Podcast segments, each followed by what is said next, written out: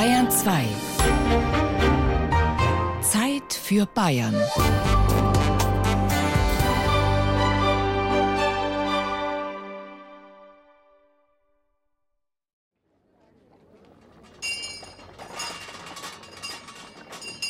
Altes Eisen, Lumpen und Papier.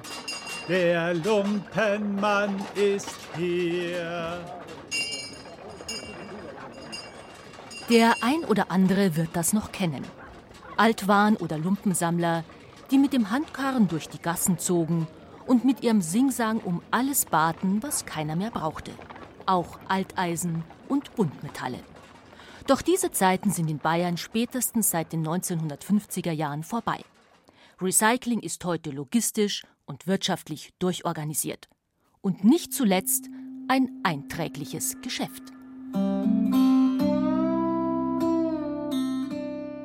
Metall war schon vor Jahrtausenden ein begehrtes Material zur Wiederverwertung, war es doch in der Gewinnung extrem aufwendig und teuer. Und das ist immer noch so. Der Begriff Schrott ist heute also durchaus keine abwertende Bezeichnung mehr, denn in zerbeulten Karosserien und alten Waschmaschinen schlummern wahre Schätze. Wie sieht es nun auf einem modernen Schrottplatz aus? Der Weg führt uns nach Nürnberg zur MAR, der Max Eicher Recycling. Die Firma beliefert die Lechstahlwerke im schwäbischen Meitingen das letzte Stahlwerk in Bayern und ebenfalls ein Betrieb der Eicher-Gruppe, mit Schrott. Walter Eisel, Geschäftsführer der MAR Recycling, ist stolz auf seine Arbeit. Das hier, der große Haufen, ist im Endeffekt dieses, dieser Mischschrott, dieses Schreddervormaterial, wo alles mit drin ist, vom alten Fahrrad bis zur alten Badewanne. Und das muss eben sauber gemacht werden, da muss der Dreck weg, damit man das auch im Stahlwerk vernünftig einschmelzen kann. 450.000 Tonnen Schrott laufen im Jahr durch die MAR. Das wäre am Stück ein vollbeladener Güterzug, der von Nürnberg bis Regensburg reichte, also in etwa 100 Kilometer lang. Die MAR ist damit der größte Schrottverwerter in Nordbayern und Nummer zwei in ganz Bayern. Kreislaufwirtschaft, autark sein, nichts verschwenden. Das sind die unternehmerischen Grundsätze der Eicher-Gruppe. Hier wird jetzt das Schreddervormaterial in den Schredder reingeworfen. Der Backer legt das Zeug auf das Zuführband. Über das Zuführband geht es zum Schredder. Da ist ein Rotor mit 3000 PS angetrieben, der praktisch diese Autokarossen und alles klein schlägt. Das Material kommt ungefähr faustgroß wieder raus und wird automatisch getrennt in Eisen, Müll und in E-Metalle. Und die Mischung aus E-Metalle wird dann nochmal separat aufbereitet, damit man auch Kupfermessing, Alu sauber hat und zur Wiederverwertung mitgeben kann. Moderne Autokarossen bestehen aus vielen unterschiedlichen Bestandteilen, die getrennt werden müssen. Reststoffe wie Kunststoffe gehen in die thermische Verwertung, das heißt in die Müllverbrennung. Gerade die neuen Carbonwerkstoffe sind dabei ein Problem. Sie verbrennen nicht. Solche Materialien nutzt man im Bergversatz, um damit Bergwerkstollen zu verfüllen. Das ist der fertige Schredderschrott, so wie er hier rauskommt. Man sieht an den Federn noch, dass es hier auch um zerkleinerte Autos sich handelt. Der wird, so wie er jetzt ist, ins Stahlwerk gefahren und wieder eingeschmolzen. Schredderschrott hat den Vorteil im Stahlwerk sehr kurze Verweilzeit im Ofen, weil er verhältnismäßig kleinstückig ist und schnell schmilzt und außerdem ein hohes Schüttgewicht. Das heißt, hier hat das Stahlwerk zwei Fliegen mit einem Schlag erwischt. Schnelles Schmelzen, große Ausbeute, kurze Zeiten. Das braucht weniger Energie. Vorbei geht es an einem ausrangierten Schredderrotor. Eine Walze im Format eines Kleinbusses. Wenn die rotiert, schlagen ihre Haken alles kurz und klein. Im Anschluss trennt eine Abscheideanlage Eisen von nichtmagnetischen Metallen, von Buntmetallen und Reststoffen. Lange Stahlstücke haben im Schredder nichts verloren. Sie werden mit der haushohen Schrottschere bearbeitet. Jetzt sind wir mit der Schere. Der Bagger nimmt jetzt das Material, was geschert werden muss, schmeißt es hier in die Scherkammer. In der Scherkammer wird das Zeug vorgepresst mit einem Seitendruck von 350 Tonnen. Dann kommt der Deckel drauf. Wenn dann zu ist, wird es vorgeschoben und vorne ist das Messer mit 1000 Tonnen Scherkraft und schneidet dann das Material auf die entsprechende Stahlwerkslänge ab. Und somit ist aus einem langen ganz schnell was Kurzes. Mühelos schneidet das glänzende Messer den gepressten Metallquader in etwa matratzengroße Stücke. Dann geht es ab ins Stahlwerk. Doch auch die Schrottschere scheitert an Eisenbahnschienen. Die werden gebrochen. Doch dazu muss es Frosttemperaturen haben. Stahlwerksfertiger Schrott wird heute weltweit gehandelt. Die Türkei ist der größte Schrottkunde der EU. Die Preise auf dem Markt schwanken täglich. Ist Schrott aber nun wirklich ein Schatz? Ja, das ist schwierig zu sagen. Schrott ist ja nicht gleich Schrott. Es gibt eben verschiedene Schrottsorten von Neublechabfällen, Späne, irgendwelchen Haushaltsschrott. Da sind natürlich die Preise dementsprechend unterschiedlich. Muss der Schrott noch behandelt werden? Kann der Schrott so wie ist direkt ins Stahlwerk gehen? Da ist natürlich die Spanne groß. Eine Altautokarosse, da kriege ich vielleicht für die Tonne 60, 70 Euro, weil da haben Sie ja mindestens 30, 35 Prozent Müll drin, den Sie dann teuer entsorgen müssen. Oder haben Sie fertige Standsabfälle, wo vielleicht einmal ein Preis von 200 Euro die Tonne schon auch realistisch ist. Wenn jemand mit seiner alten Badewanne vorbeikommt, dann nimmt die MAR auch die an, auch wenn es kein Geschäft ist, sondern eher ein Service. Sinnvoll ist die Verwertung des Materials im Elektrostahlwerk in jedem Fall. Denn anders als in einer Eisenhütte, wo aus Erz und Koks neuer Stahl entsteht, landet in den bayerischen Lechstahlwerken zu 100 Prozent Schrott. Das schont die Ressourcen. In Kriegszeiten war Metall immer besonders begehrt. Nicht immer wurde nur Eisenschrott eingeschmolzen. Auch Kirchenglocken landeten in den Öfen und wurden zu Kanonen umgegossen. Im Ersten Weltkrieg türmten sich sogar Wagenladungen von bronzenen und schmiedeeisernen Leuchtern, Geländern und Kunstgegenständen im Hof des Heiliggeistspitals Nürnberg zur Verwertung. Zu Beginn des Zweiten Weltkriegs spannte der Reichskommissar für Altmaterialverwertung Hermann Göring die Schuljugend zur sogenannten Beschaffung von Sekundärrohstoffen ein. Schließlich fehlten inzwischen die vielen, oftmals jüdischen Altmetallsammler, die das Geschäft früher übernommen hatten. Nach dem Krieg kostete es viele Kinder das Leben, im Trümmerschutt nach Altmetall zu suchen. Nicht selten detonierten dabei Blindgänger.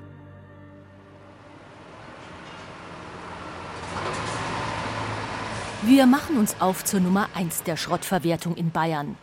Die Alpha Recycling sitzt in München-Aubing auf einem alten Bahngelände zwischen der ICE-Stammstrecke München-Augsburg und einem Ausbesserungswerk der S-Bahn München. Berge von Schrott werden hier von zwölf Baggern aufgetürmt. Ihre Arme vollführen ein heiteres Ballett, zu dem es hell klimpert. Blanke Standsabfälle blinken im Sonnenlicht. LKWs kommen und gehen. Radlager fahren vorbei. Güterwaggons rollen heran. Es ist das Reich von Karl David Schleenkamp, dem Geschäftsführer der Firma Alpha Recycling. Wir sitzen hier auf einem Schrottplatz, der ungefähr 115.000 Quadratmeter groß ist, von dem wir ca. 70.000 Quadratmeter benutzen aktiv fürs Schrottrecycling und damit sind wir der größte Schrottplatz im Umkreis von München. In etwa 500 Metern Entfernung befindet sich der größte Wertstoffhof Bayerns. Dort fallen im Monat 400 bis 500 Tonnen Altschrott von Privathaushalten an. Der wird versteigert und die Alpha Recycling bekommt oft den Zuschlag. Wir entsorgen die Wertstoffhöfe. Das ist der Schrott, den Sie gesehen haben, dieser Haus- und Kommunalschrott, also Waschmaschinen, Spülmaschinen, auch alte Autos, Rasenmäher, alles, was Sie sich vorstellen können, mit Ausnahme von Kühlschränken. Die Standsabfälle und die Neuschrotte, so wie wir die nennen, kommen in der Regel von BMW, von MAN, von Kraus-Maffei und Siemens. Das sind die letzten großen produzierenden Betriebe in München und die sind allesamt unsere Kunden. Bayern hat nur noch ein Stahlwerk, in dem Schrott eingeschmolzen wird. Deshalb war es naheliegend, eine Verbindung von Bayern nach Norditalien zu schaffen, zu den dortigen Stahlwerken. Das ist relativ einfach zu erklären. Von hier bis zu den norditalienischen Stahlwerken sind ungefähr 400 Kilometer. Von hier bis zu beispielsweise Thyssen nach Nordrhein-Westfalen sind 600 Kilometer. In Bayern gibt es nur noch ein Stahlwerk, das ist in Meitingen, die Lechstahlwerke. Das ist auch ein großer Abnehmer von uns, aber die haben ja die MAR als eigene Zuliefergesellschaft. Jährlich 1,3 Millionen Tonnen Schrott setzt die Alpha-Gruppe mit ihren 18 Schrotthandelsunternehmen in Bayern und den zwei Betrieben in Österreich um. Das wäre zusammengehängt ein vollbeladener Güterzug, der von München bis Würzburg reichte. Bayernweit sind wir die Nummer eins. Bundesweit gehören wir zur TSR wiederum, die ehemalige Thyssen-Sonnenberg Recycling und der bayerische Ableger ist jetzt quasi Alpha Rohstoffhandel. Ich weiß, dass die TSR aktuell der größte Schrotthändler Deutschlands ist. Und wir sind halt quasi die größte bayerische Sparte. Und dann gibt es noch die Firma Scholz AG. Die Scholz AG und TSR sind die beiden größten Schrotthandelsunternehmen in Deutschland. Doch wie wird Schrott eigentlich gehandelt? Andere Rohstoffe gehen über Terminbörsen, Schrott nicht. Das wird immer wieder versucht, Börsen zu installieren, auch für Stahlwerke. Die funktionieren aber interessanterweise nie. Ich weiß nicht warum. Das wird aber jedes Jahr neu erfunden und jedes Gefühl scheitert es bis dato. Also wir verkaufen an die Stahlwerke immer direkt, mal über Makler. Ja, wir verkaufen auch mal was nach Indien und ja, wir verkaufen auch mal was in die Türkei, aber in aller Regel kommen diese Schrotte nicht aus Bayern, weil einfach der Transportweg von hier zum nächstgelegenen Hafen zu weit ist. Es geht auf der Donau tatsächlich. Da fahren manchmal Schiffe oder auf dem Main fahren dann Schiffe hoch zum Hafen und werden dann in Amsterdam, Hamburg oder Rotterdam umgeschlagen in größere Schiffe und dann fahren die mit so 30.000 Tonnen Kübeln nach China, Indien und Hauptabsatzmarkt für Europa ist mit Sicherheit die Türkei. Doch vom Weltmarkt zurück auf den Schrottplatz. Ein Mitarbeiter mit Schneidbrenner löst Eisenschrauben von Aluspülbecken. Nebenan liegt ein kleiner Haufen mit kunstvoll gearbeiteten Zinnbechern. Eigentlich zu schade für den Schrottplatz. Als ich hier angefangen habe zu arbeiten, hat meine Frau mir gesagt, ich darf also nichts mit nach Hause nehmen, also, weil ich würde dann auch unter einer Sammelwut leiden.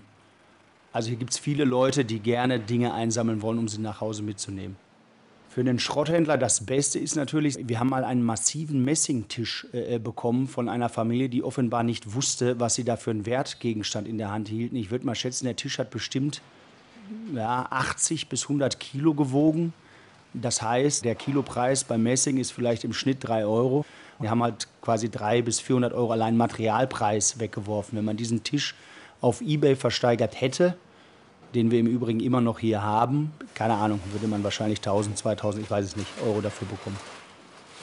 Vor meiner Zeit wurde hier mein altes Auto geschreddert, in dem wie in einem Krimi sich noch ein Geldkoffer befunden hat. Da kam dann die Kriminalpolizei am Ende hierher, weil aus dem Schornstein des Schredders äh, Geldscheine flogen. Das war aber vor meiner Zeit. Die 2,8 Kilometer Gleise auf dem Gelände werden stark beansprucht. Norditalien ist mit der Bahn gut und günstig zu erreichen.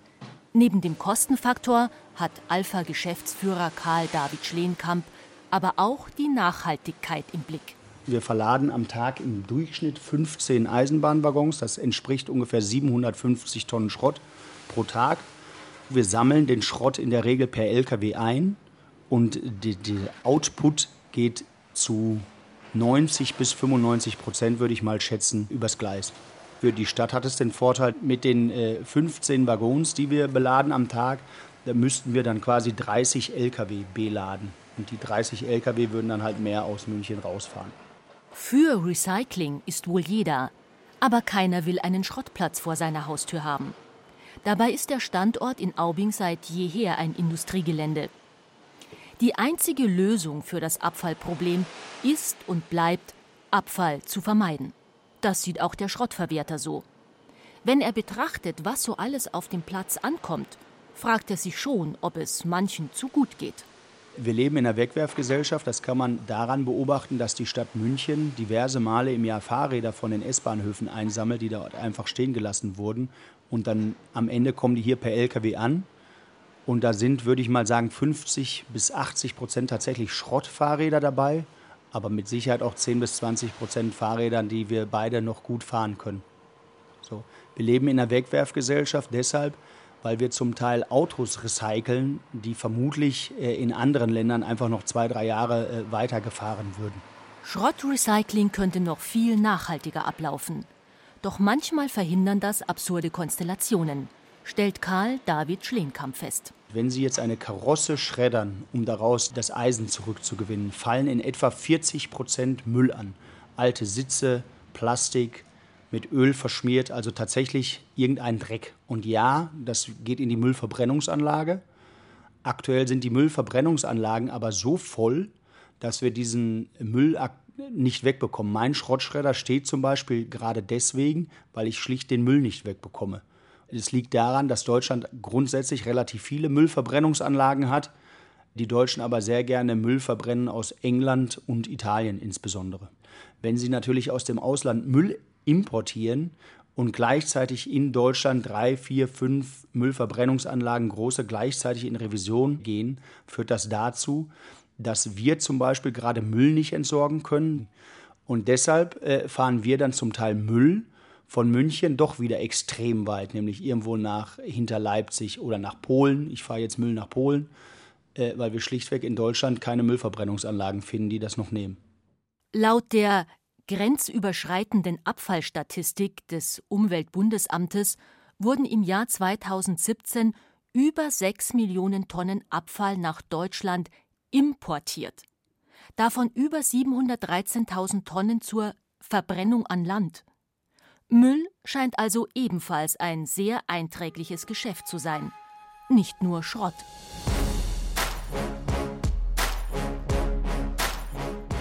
Wenn schon normaler Schrott ein wertvolles Schätzchen sein kann, um wie viel mehr dann recyceltes Edelmaterial? Gold, Platin, Silber und Palladium. Das bringt man natürlich nicht zum Schrotthändler, sondern zum Goldankauf. Gold und Silber, Bargeld sofort. Solche Werbung findet man zuhauf in der Großstadt. Manchmal bei Läden, die ein wildes Sammelsurium im Sortiment haben. Nicht immer hat man dabei ein gutes Gefühl. Eine offizielle Liste, einen Verband, der die schwarzen Schafe von der Herde trennt, gibt es nicht.